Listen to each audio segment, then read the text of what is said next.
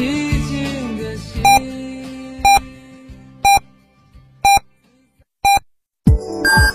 FM 九九八提醒您，现在是北京时间十五点整。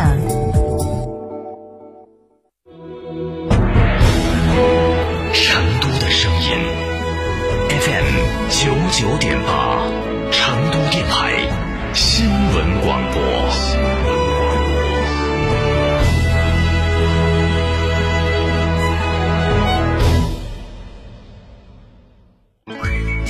乳胶漆、没有个性，我不要；墙纸、容易翘边，我不要；硅藻泥，颜值不够，我不要。什么才是你想要？德国飞马艺术涂料，高端定制，超高颜值，我要。春节送礼要尊贵更要健康，送爱人燕之屋晚宴，幸福满满；送父母燕之屋晚宴，元气满满；送客户燕之屋晚宴，尊贵满满。春节送晚宴，健康过新年。燕之屋二十三年专注高品质燕窝，燕之屋专营店：王府井总府店、仁和春天光华、环球洲际酒店、万象城、米诺娃妇女儿童医院。燕之屋专线：零二八八四三八六六八八八四三八六六八八。燕之屋。威马汽车智能汽车头号实力派，五百二十公里超长续航，每公里低至八分钱，动力电池终身质保，更有零利息、零首付金融方案。详询八七七六零零九八，威马用户中心成华区店。九九八快讯。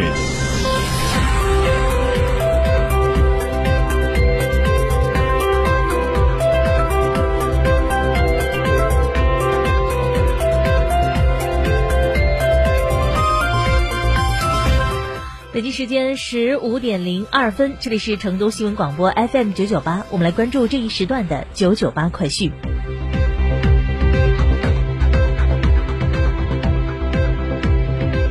记者一月十四号从成都正在举行的全省住建工作会上获悉，“十三五”以来，四川城市建成区面积达四千四百八十八平方公里，较二零一五年增长百分之二十四。城镇居民人均住房建筑面积达四十一平方米，比全国高一点二平方米。另外，新城市城镇化建设成效显著。在“十三五”以来，四川持续优化城市空间布局，完善省域城镇体系，四大城市群竞相发展。成都国家中心城市建设加快推进，区域中心城市不断培育壮大，新增宜宾、自贡、达州三个百万人口大城市，初步形成以城市群为主体形态，由一个特大城市、六个大城市、八个中等城市、一百三十八个小城市和一千九百七十八个小城镇构成的城镇体系。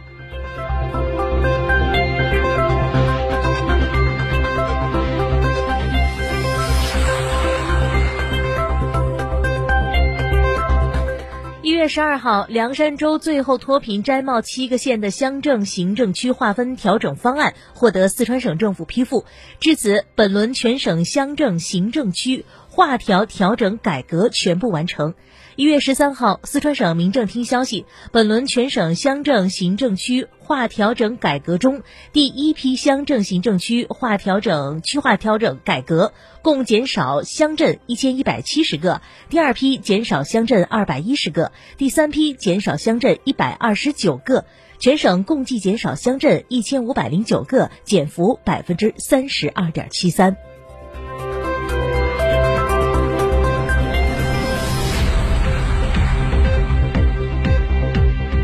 继续来关注新闻。一月十四号，海关总署发布二零二零年全年进出口数据显示，外贸进出口明显好于预期，外贸规模再创出历史新高。据海关统计，二零二零年我国货物贸易进出口总值三十二点一六万亿元人民币，比二零一九年增长百分之一点九，其中出口十七点九三万亿元，增长百分之四。进口十四点二三万亿元，下降百分之零点七；贸易顺差三点七万亿元，增加百分之二十七点四。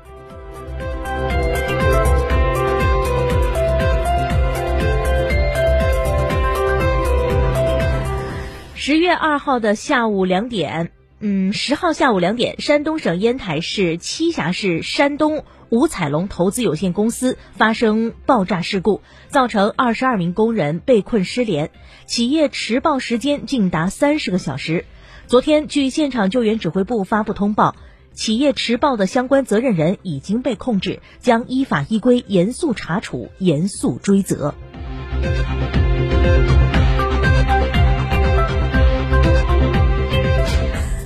市场监管总局根据举报，依法对唯品会中国有限公司、广州唯品会电子商务有限公司涉嫌实施不正当竞争行为立案调查。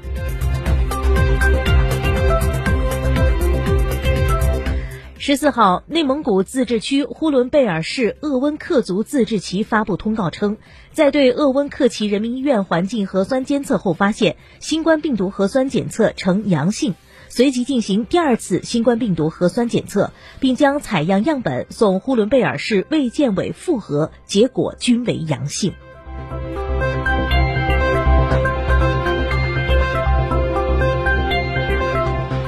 从昨天开始，咱们就可以购买到除夕当天的火车票。记者从成都站了解到。截止到今天下午，呃，昨天下午的五点半，成都东站售出了除夕当天车票一万零九百七十五张，相比于历史同期下降了三分之二左右。记者也查询了幺二三零六，看到北京至成都、重庆等热门线路高铁和普速列车均有余票，部分线路的余票还非常充足。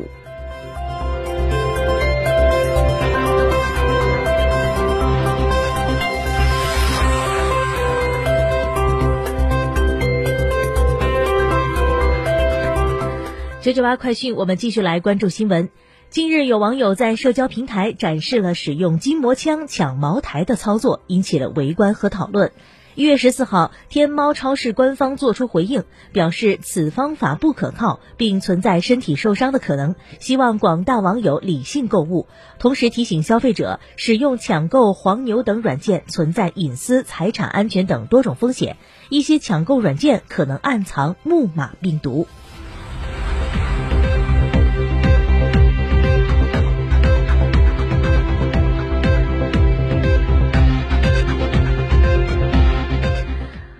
九九八快讯，我们继续来关注新闻，把视线转向国际方面。目前，菲律宾已经批准辉瑞新冠疫苗的紧急使用授权，这在该国获紧急使用批准的首款新冠疫苗。菲律宾食品和药品管理局表示，该疫苗可被用于十六岁及以上的人群。疫苗主管加尔维兹在当日的会议上称。辉瑞疫苗可能是下个月通过世界卫生组织新冠疫苗计划运抵菲律宾的首批疫苗之一。菲律宾政府也在和辉瑞公司沟通，希望最多可获得四千万剂供应。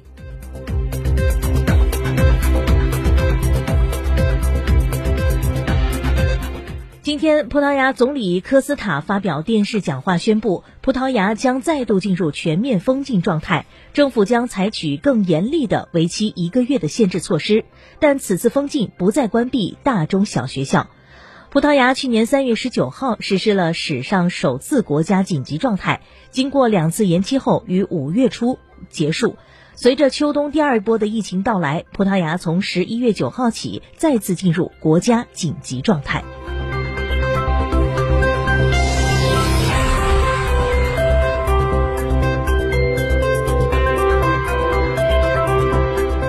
当地时间的今天上午，印尼总统佐科接种了来自中。